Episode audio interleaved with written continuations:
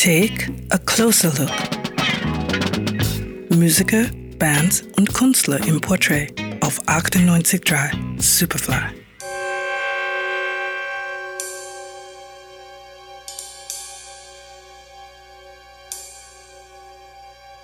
Sounds, Töne und Musik, die Filme auch für die Ohren unvergesslich machen. Wir sehen zum Beispiel jetzt gerade Steve McQueen, wie er in seinem Ford Mustang durch die Straßen von San Francisco fährt. Und wir hören die Musik eines argentinischen Pianisten, Komponisten, Arrangeurs und Dirigenten, der mit seiner Musik geholfen hat, Filme unsterblich zu machen. Lalo Schifrin.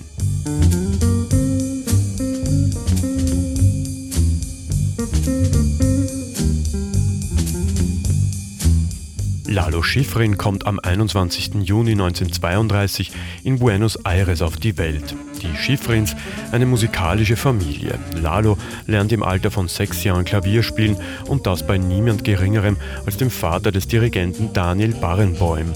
In seiner Jugend erwacht das Interesse für den Jazz. Mit 20 bewirbt sich Schifrin am Conservatoire de Paris. Sein Studium finanziert er sich dort, indem er in Pariser Nachtclubs als Jazzpianist auftritt.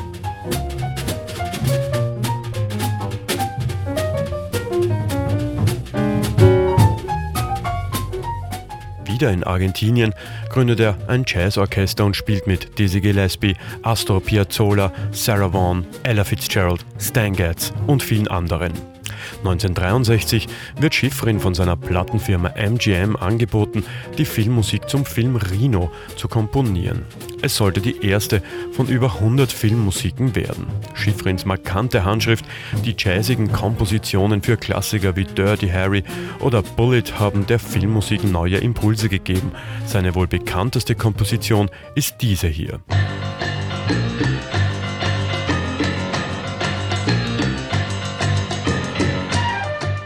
The, the theme of Mission Impossible is like a paramilitary operation. Like I had little drums and I had these cellos and basses. Dun, dun, dun, That's a real Mission Impossible theme. You know, it's, it's a suspense.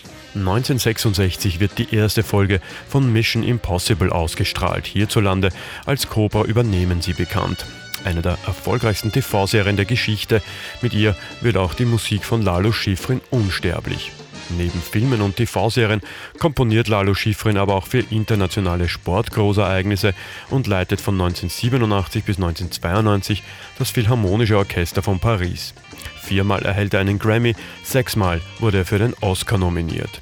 Lalo Schifrin, einer der großen Namen der Musikgeschichte, der Klassik und Jazz zueinander geführt hat. 98.3 Superfly